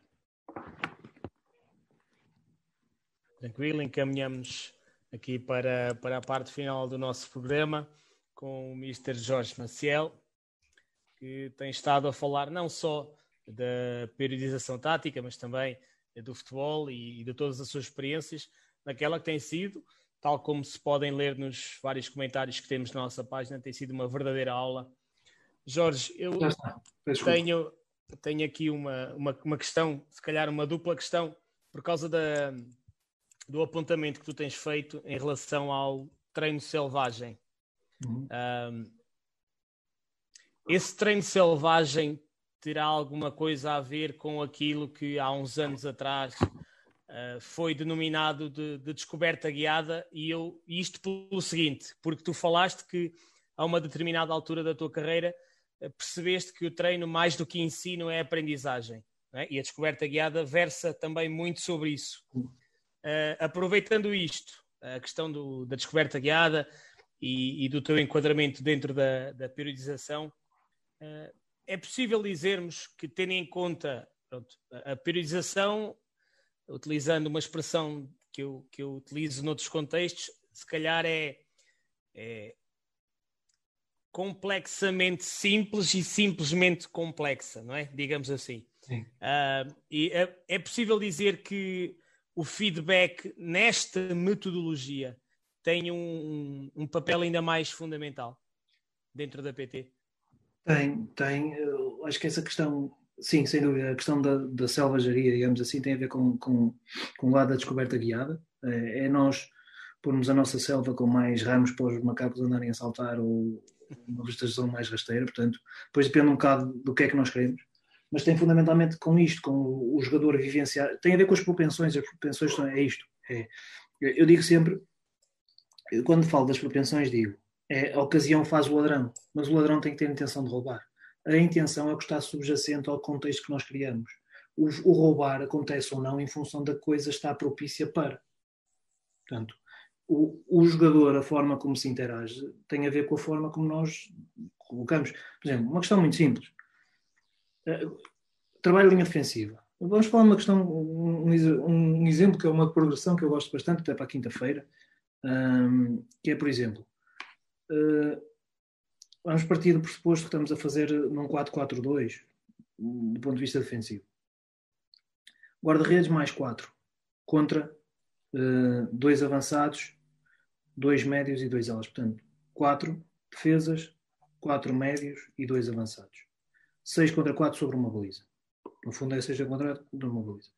O que é que trabalhamos aqui? Fundamentalmente questões de linha defensiva, uh, como vamos ter, sobretudo, trabalho assim em termos de largura, entradas na área, evitar entrar, controle na área, não controle na área, situações de cruzamento, saída em zona de remate, pronto. Está a acontecer isto. Porque a propensão é para isto acontecer, porque nós temos uma vantagem do ataque. Do ponto de vista do ataque, também temos coisas que podemos trabalhar, nomeadamente as pequenas profundidades, as marcações de ruptura dos avançados, eh, a largura dos extremos, os médios como apoio recuado para a posse para fazer mudanças de corredor, o que for, depois depende também depois de algumas configurações.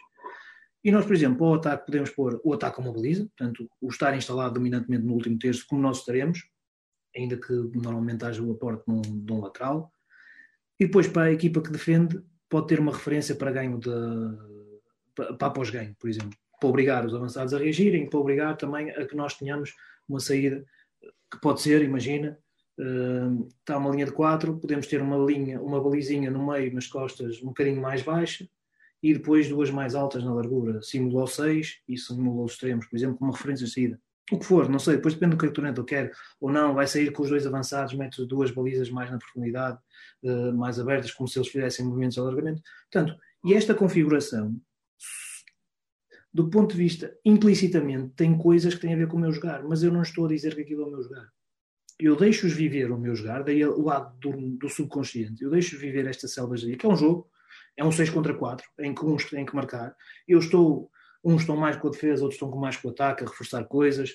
Aqui eu acho que, por exemplo, que é muito importante o guarda-redes estar lá com o treinador do guarda-redes, para o treinador do guarda-redes saber quais são as referências da linha defensiva, para o gajo quando está no jogo também mandar subir, mandar descer, mandar marcar, mandar rodar, o que for. Portanto, acho que uh, é um momento importante para o treinador e para o guarda-redes Uh, e está a viver ali coisas que é um 6 para 4, é um jogo. O objetivo de uns é não sofrer, o objetivo dos outros é marcar. É quando ganharem a bola, reagir à perda, e é uma coisa nossa. Tanto perdeu a bola, reage à perda, pressiona alto.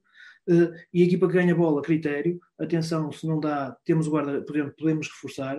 Uh, acontece muitas vezes. Então estamos a perder a bola porque o guarda quer dizer mais um, joga lá. Se eles forem, já estamos 6 para 5, não é 6 para 4, já é uma diferença muito grande.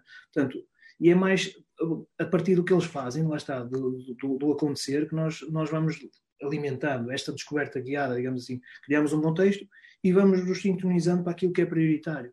Portanto, a coisa está a acontecer, por exemplo, trabalho de linha defensiva. É um trabalho que uh, muitas vezes eu coloco-me por trás da linha defensiva e por trás dos centrais, normalmente o gajo que é mais líder. Uhum. Porque é para sintonizar. E nas primeiras vezes, se calhar na primeira vez que fazem esse exercício, ou no primeiro período deste exercício, mais curtinho, sou eu que estou, vai, sai, sobe, uh, para, uh, roda, atenção, movimento, quem controla, uh, este tipo de coisas. E depois na segunda digo, olha, agora tens que ser tu a falar, por exemplo, ou guarda-redes. Portanto, e no fundo o feedback é muito nisto, enquanto no primeiro é muito mais, ok, clique de tal, ok, o cenário está a acontecer, estou-lhes a marcar coisas que estão a acontecer para eles reconhecerem, e depois na segunda são mais eles a serem implicados. Portanto, mas isto não é uma lógica linear, até posso muito mais, porque imagina, noutro período da época, se calhar começa ao contrário. Pá, eles já têm coisas muito marcadas, aquilo já é um hábito deles. Ok, então eles vão viver, estou-os a deixar, e de calhar na última, na segunda vez digo, pá, estamos aqui, temos de ter atenção a esta questão, esta questão, esta questão. E aí estou eu a reforçar. E na terceira já os deixo a ele. Portanto, esta lógica não é linear da forma como nós intervimos. Tem a ver com aquilo que é, que é, que é o momento, que é a capacidade da equipa. Mas fundamentalmente estou-te a dizer o que é uma coisa relativamente aberta, que é um jogo, é um 6 para 4, que nós não sabemos quantos cruzamentos é que vão acontecer, quantas entradas na área vão acontecer, mas sabemos que aqueles quatro vão ter que andar a defender em bloco baixo. Portanto, e vão ter que se ajustar em função disso. Passa atrasado, sai, quem é de bola em zona frontal, saímos até quando, quando é que saímos, saímos até poder, não saímos, cruzamento, quando é que paramos, quando é que saímos, portanto, um conjunto de pequenas coisas, entramos na área, não entramos na área, um conjunto de pequenas coisas, a única restrição que tem para a defesa é fora de jogo, mas nem fora de jogo eu apito, por exemplo. Deixo o jogo fluir muitas vezes faço assim e digo ao central, boa. E deixo andar, para, não estar sempre a quebrar, para não, e também para não reforçar o lado fora de jogo. Uma coisa é jogar havendo regra, reconhecendo que existe a regra de fora de jogo. Outra coisa é jogar em fora de jogo. Portanto, uh, nós não jogamos em fora de jogo, nós jogamos reconhecendo que existe fora de jogo e que o fora de jogo nos permite compactar a equipa e nos permite tirar o adversário de, algum, de algumas zonas. Portanto, e basicamente estou a dizer uma situação no dia mais aquisitivo, que depois pode crescer, por exemplo, para a relação com os médios, quero trabalhar a diagonal dos médios e encaixe de médios, se, for, se houver encaixe de médios na linha defensiva, então faço um 6, 4, guarda-redes mais 4, mais os dois médios 6 contra 8, onde já meto os avançados, os médios o, e, o, e os laterais, só ficam os centrais fora. Depois posso evoluir desta situação para uma situação de, de, de guarda-redes mais 8 um, contra 10, em que tenho mais dois, que no fundo os dois avançados que não estão são fantasmas que se ativam no momento da transição para preparar a preparação para a perda da equipa que está a atacar no meio campo contrário. Estou a trabalhar sempre instalado no meio campo contrário, com mais. Uh, aqui já trabalho a relação, por exemplo, já meti os extremos, relação de extremos com lateral, como é que trabalhamos isso. Uh, no 6 contra.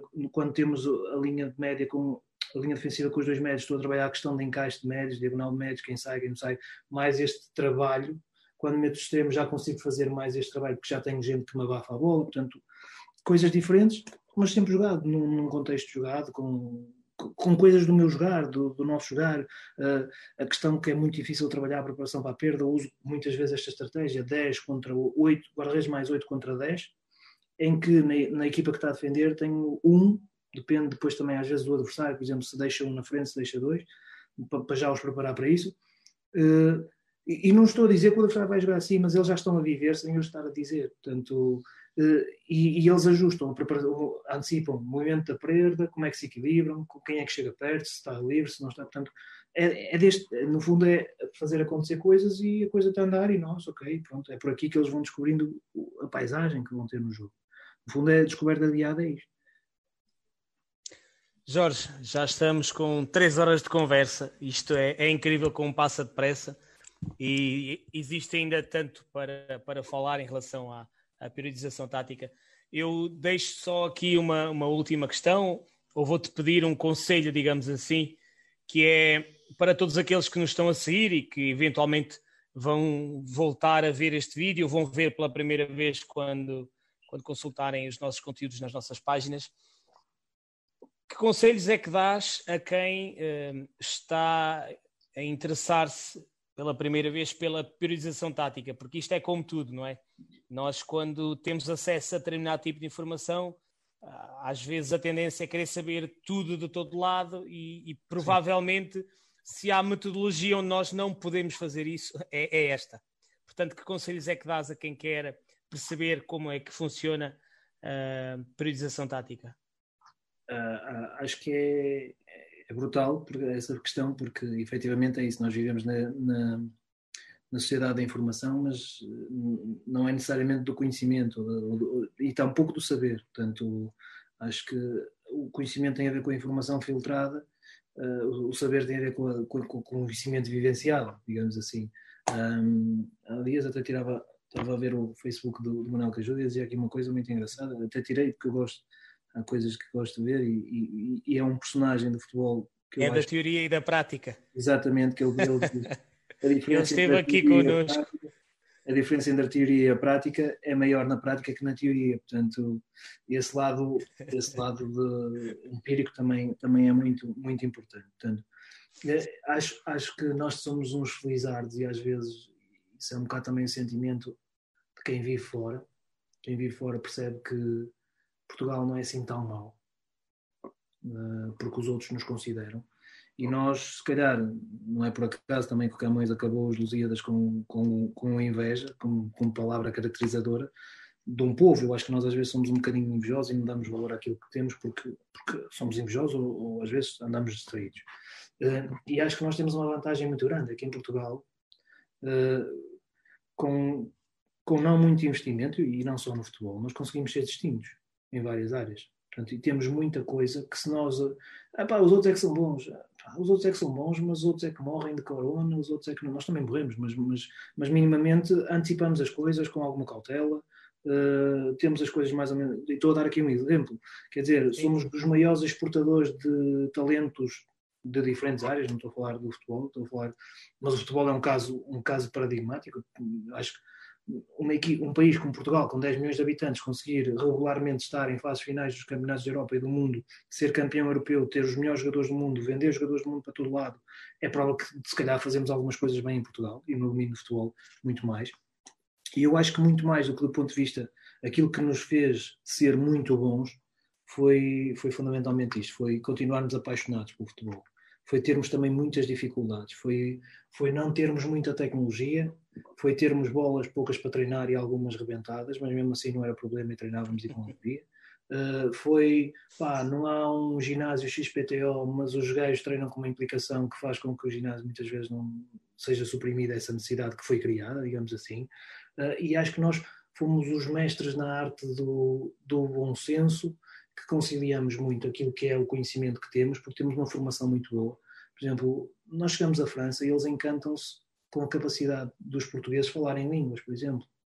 Uh, é uma coisa que nós não damos muito valor, mas nós na escola, eu tive francês e inglês. Um, o espanhol falo facilmente pelo contacto, porque tenho amigos, mas, mas os espanhóis não falam português. Exato. Uh, portanto, nós temos uma versatilidade e uma capacidade, também tem a ver com, com a predisposição com que nós estamos para o mundo. Nós fomos um, um povo, isto também é um aspecto cultural, que, que invadiu o mundo, de certa forma. Portanto, nós, nós fomos gajos que nos aventuramos e tivemos que ser plásticos e adaptáveis para, para, para sobreviver e para nos expandirmos. Uh, portanto, isto é um traço muito marcado na nossa personalidade. Portanto, da mesma forma que a inveja também é a capacidade de nos adaptarmos a contexto e sermos distintos. Portanto, valorizar isso que é nosso. Nós temos em Portugal das melhores coisas do mundo, desde a gastronomia ao turismo até aos talentos. Portanto, nós temos coisas. E, e viver fora dá-nos muito esse sentimento que as outras pessoas nos admiram, eh, que sabem quem são os nossos jogadores, que sabem quem são Amália, uh, sabem o que é que é o fado, sabem onde é que se comem boas sardinhas, sabem. Portanto, há todo um conjunto de pequenas coisas que nós aqui damos por adquiridas e passamos ao lado e sabem até quem é o Vitor Frado, sabem até quem é o que é a posição tática e eu, eu os dos gajos mais conhecedores da posição tática que eu conheço é argentino. Portanto, conheço o Julian também muito bem e é brasileiro. Portanto, eh, isto não tem a ver com fronteiras, já não há fronteiras para se conhecer. O que importa é reconhecer que existe coisas com interesse e ir aos sítios certos. E essa questão é muito importante. Nós em Portugal temos, infelizmente, um lapso da priorização tática, com exceção do espanhol, do Xavi Tamari, um, Xavier, uh, não temos muita coisa escrita em espanhol, não temos muita, escrita, muita coisa escrita noutras línguas, mas em português existe, ou seja, para nós não é desculpa. Uh, agora, importa ir aos sítios certos. Uh, neste momento, e foi um esforço, e acho que felizmente que alguém teve esse, esse, esse, esse cuidado de, de patentear a marca, a posição tática vai Vitor digamos assim. Portanto, ali nós conseguimos perceber o que é efetivamente credível ou não é, um, e perceber porquê, porque tem ali conteúdos, tem ali pessoas que se associam ali àqueles conteúdos e pessoas que se associam ali que têm informação muito divulgada e que foram minimamente mostrando, portanto, não é difícil encontrar uh, fontes credíveis, digamos assim. Uh, acho que também uma das vantagens que nós temos, uh, eu falo por mim, uh, porque isto para mim acho que é uma responsabilidade também um pouco pessoal, da relação que fui nutrindo pelo professor e uma questão de respeito para com ele. O legado é também fazer com que nós tenhamos a grande responsabilidade de minimamente conseguir passar minimamente a mensagem uh, e estarmos disponíveis para, disponíveis para passar. Portanto, acho que todos estes momentos que as pessoas. Eu não tenho problema nenhum, muitas vezes as pessoas, a minha, mãe, a minha mulher, com razão, fica, fica chateada comigo, muitas vezes passo mais tempo ao telefone ou ao telemóvel a responder a questões de pessoas do que passo com ela e com o meu filho. Portanto, mas porque tenho esta, este cuidado, portanto, não, não sou de esconder, acho que hoje mostrei mais uma vez que não sou de esconder muita coisa, porque acho que não há segredos. As coisas vivem-se, tem-se paixão, entusiasmo, isso é o fundamental.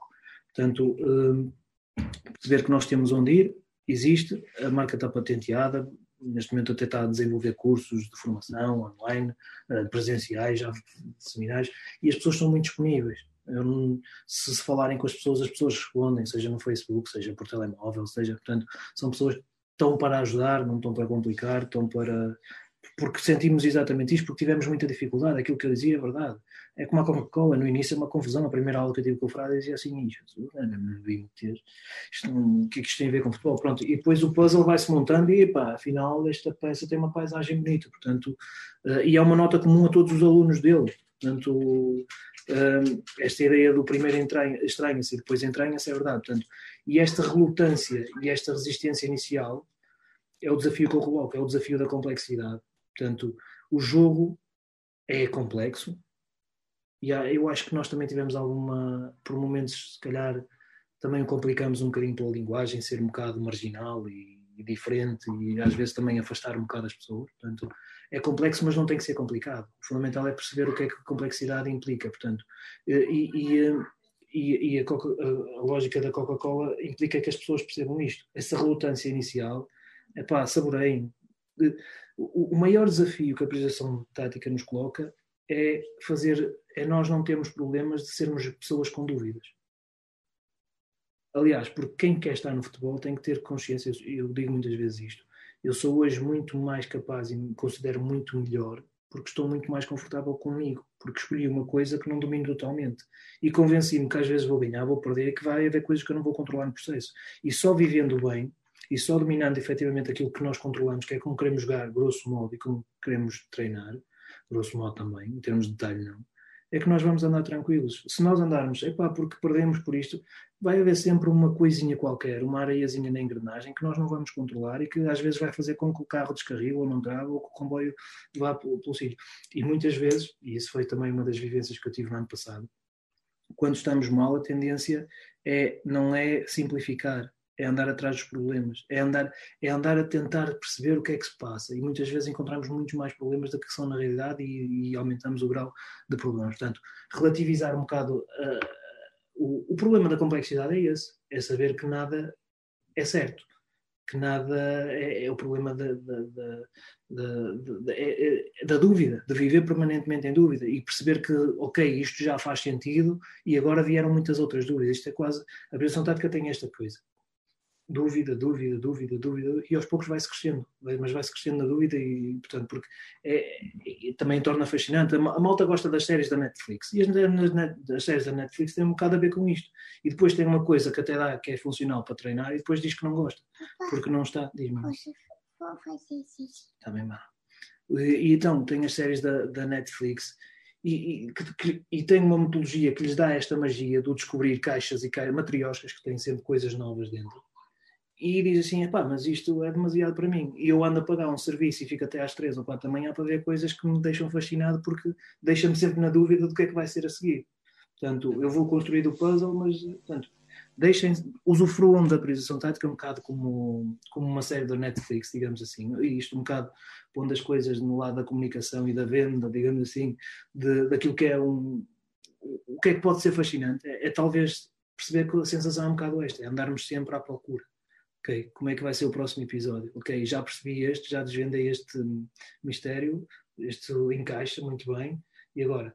Ok, mas agora tenho esta dúvida. Portanto, é um bocado esta lógica. É não desistir. É não desistir e, e fundamentalmente, mergulhem, mas mergulhem a fundo. Também, se não fizer sentido, não mergulhem nada, nada, não há problema nenhum. Portanto, é esse o, o, o conselho que eu dou. É, e é um bocado o conselho que eu dou para toda a gente em, toda, em todos os domínios. É, uh, atirem-se de cabeça, não se perguntem se estão preparados ou não, porque nós nunca sabemos estarmos preparados até encararmos as coisas. Eu vivi isso na Líbia, não sabia como é que é, se me perguntassem antes de ir para a Líbia como é que ia ser sair de uma, de uma guerra civil, não sabia. Portanto, tive que passar por isso e até não foi assim tão mal. Portanto, uh, é, é, mergulhar, é perceber que temos uma oportunidade muito grande agora. Uh, conhecimento existe para toda a gente, portanto, quem quiser é agarrá-lo e, e mergulhar nas coisas a fundo sem complexos, sem complexos de sentirmos que somos ignorantes, porque eu senti muitas vezes isso, uh, mas é o sentir que somos ignorantes que nos torna, se calhar, menos ignorantes, porque nos leva a, ok, tenho que saber mais. É basicamente isso. Jorge, uh, volto-te a dar a palavra para, para as, as, tuas despedidas, digamos assim, depois eu encerro aqui a nossa conversa e, e não quero mais agradecer o teu, o teu contributo, o facto de ter estado aqui connosco e ter estado a falar de algo que todos nós gostamos e amamos, que é o futebol, e, e ainda por cima ao longo de três horas. Ah, brilhante, muito obrigado mesmo. E dou-te agora a palavra novamente. Vou dizer que foi, foi muito bom. Acho, acho que acabamos por, por ter felicidade. Eu sinto que, que sim, porque não criamos um guião, deixamos a coisa fluir e acho que fluiu muito bem. Uh, e isso também é mérito fundamentalmente teu, porque como às vezes a malta diz, como é que tu queres que eu responda coisas bem se tu me perguntas coisas más? Tipo, tipo como é que eu te posso dar boas respostas se as perguntas não, não me prestam? Portanto, e acho, e acho que isto implicou, talvez um bocado, trazendo aquilo que é a priorização tática, que é também implicar a malta que está lá em casa na construção desta conversa. Portanto, uma lógica foi muito mais jogada do que as pessoas estarem a assistir. Portanto, e acho que foi rico também por isso. Um, eu, eu adorei, gostei muito de, de participar.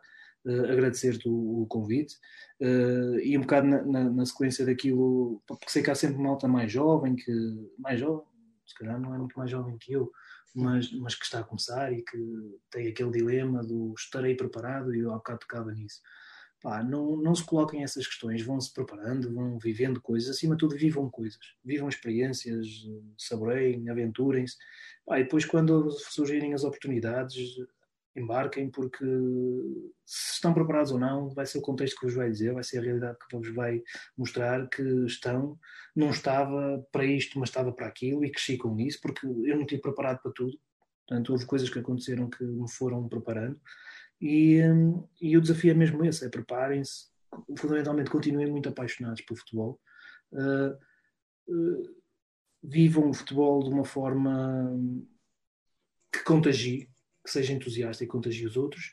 Pá, e quando a oportunidade vier, mergulhem de cabeça, e eu digo sempre isto, e é verdade, e é verdade um bocado na minha experiência, e como vocês viram no início da conversa há três horas atrás, o meu percurso também é feito um bocado de, de algumas casualidades, de, de, de, sair do hockey para ir para o, para o, futebol, de ter apanhado um treinador fantástico e um gajo que não, não prestava, de, de, ter sido dispensado, de ter ido para a faculdade, de, de, não, de não ir para o Belenense e de repente ir para a Líbia e a minha vida, a minha vida mudar. Portanto, todo um conjunto de coisas, de não ter emprego, como foi no ano passado, e de repente acontecer uma coisa mais fantástica que é ser, ter uma experiência como principal e depois, passado seis ou sete meses, ir, ir para, para, para Lille. Portanto, isto uh, sem fazer planos, como dizia, mas sabendo onde é que queremos chegar, uh, onde é que queremos andar. Mais do que onde queremos chegar, eu acho que o fundamental, eu, nesta fase, fundamentalmente é isto: é, eu sei onde é que quero andar. Portanto, independentemente de ser como principal ou como, ou como adjunto, eu quero é desfrutar de futebol num determinado patamar, como estou, e, e ser, e ser feliz e, pá, e fazer com que os outros Há dias falava e o Bruno está a ver isto. Ganhar e perder, nós vamos ganhar e perder todos. Não há treinadores que não, não percam.